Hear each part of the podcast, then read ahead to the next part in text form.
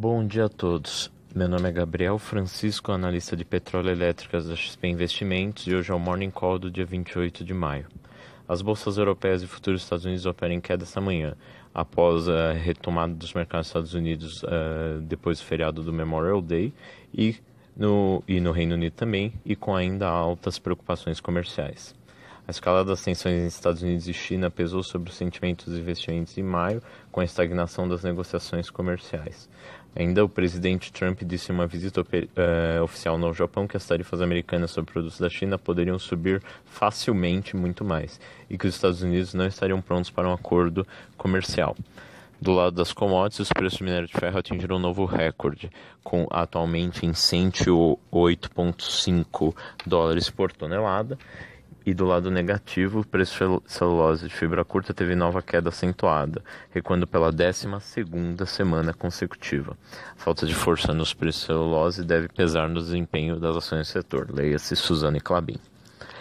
Indo para o campo político aqui no Brasil, após os protestos do final de semana, o presidente Bolsonaro se unirá com Rodrigo Maia, presidente da Câmara, Davi Alcolumbre, presidente do Senado, e Dias Toffoli, presidente do STF, em busca de apoio para um pacto em torno de cinco temas: reforma da Previdência, reforma tributária, revisão do Pacto Federativo, desburocratização e segurança pública.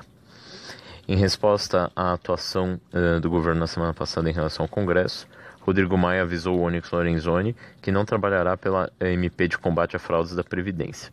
Se a articulação pela uh, presidência não obtiver os votos, 10 bilhões por ano deixarão de ser economizados, segundo estimativas do Ministério da Economia.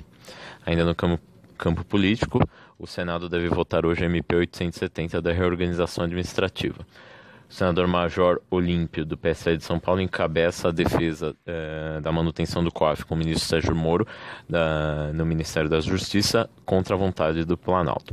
Se a MP for alterada, precisará ser apreciada novamente pela Câmara.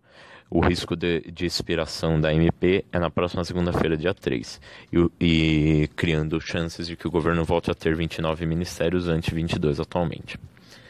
No campo das empresas, temos três destaques. Ontem, uh, re revisamos todas as nossas visões para o setor elétrico e lançamos a uh, cobertura de quatro novas empresas.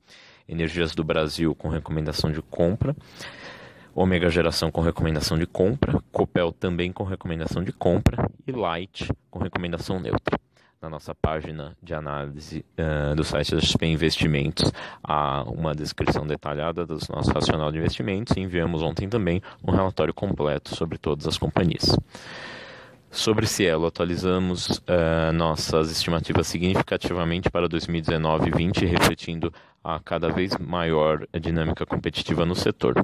Nosso novo preço-alvo de Cielo é R$ 7,00 por ação.